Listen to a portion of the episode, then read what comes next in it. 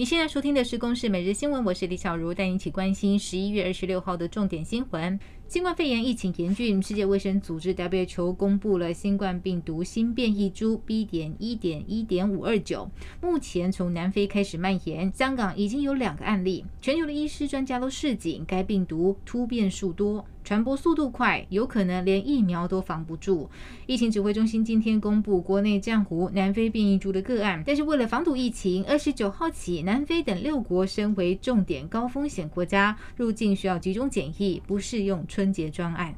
国内正值第十五轮的疫苗施打，今天宣布第十六轮规划曝光。中央疫情指挥中心指挥官陈时中表示，开放十八岁以上的民众可以施打 BNT、莫德纳或 AZ 疫苗的第二剂。另外，第一剂接种 AZ 疫苗满八周的人，开放第二剂施打 BNT 或莫德纳疫苗的混打。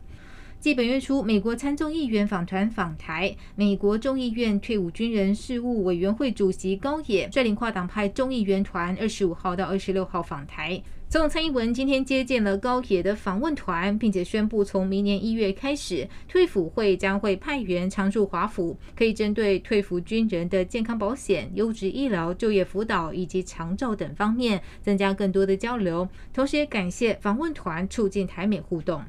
双铁又传炸弹恐吓，台铁今天上午九点接获恐吓，扬言要在双铁各一辆北上列车和台铁新屋日站放置炸弹，炸弹在中午十二点会引爆，假如在这之前时速低于八十公里就会提前引爆，还预告区间车爆炸会炸死很多月台的人。台铁局也表示，已经在第一时间报警，目前看起来是虚惊一场，已经加派人力在车上巡视，如果看到可疑的行李也会多检查。基隆捷运争议，交通部长王国才今天与台北市长柯文哲见面，双方对于汐东线要延伸至环状线东环段初步了达成共识。铁道局和北捷也将会讨论，尽快完成行政程序。